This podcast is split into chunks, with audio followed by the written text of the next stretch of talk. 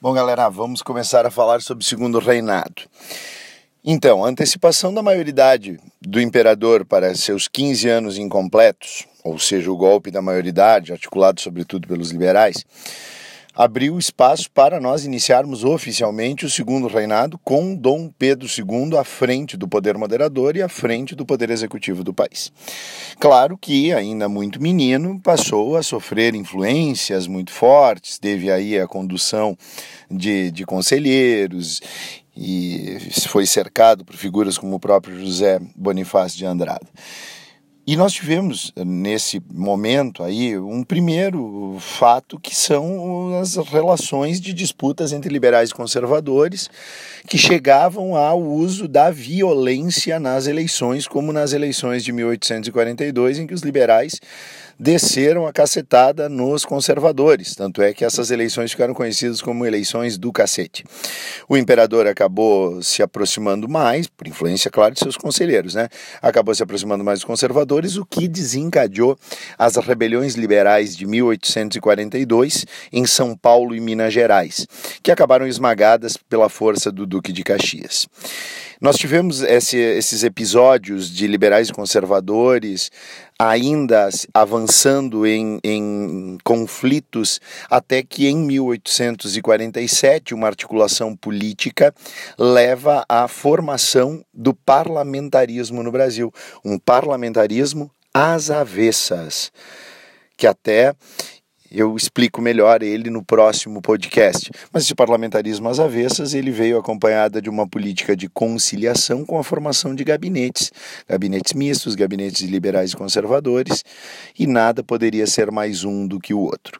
Também como último episódio das questões políticas, a última rebelião de caráter liberal radical do Brasil aconteceu em Pernambuco, 1848 que foi a Revolução Praieira da classe média pernambucana, lutando, influenciada pelas ideias liberais europeias, Primavera dos Povos, a classe média de Pernambuco lutando contra a política local, o predomínio da família Cavalcante, mas também querendo mudanças bastante significativas em termos políticas, políticos, econômicos e sociais no Brasil, defendendo república com abolição, com desenvolvimento industrial, com o voto universal masculino, então várias propostas bastante avançadas para o período, rebeldes que acabaram sendo esmagados em Pernambuco da Revolução Praeira.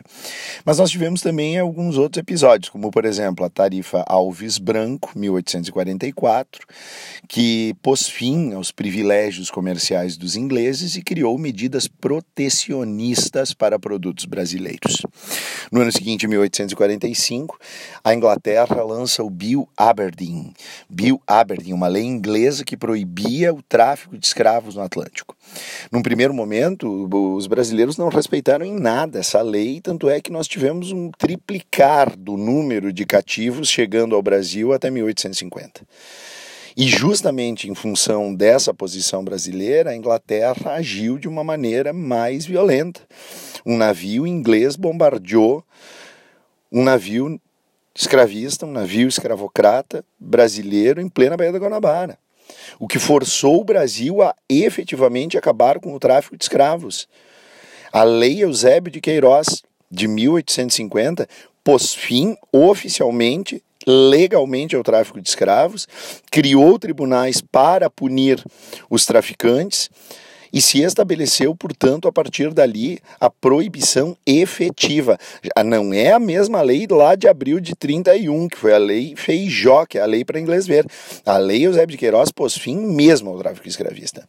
E isso acabou, em primeiro lugar, fazendo com que se intensificasse o tráfico interprovincial.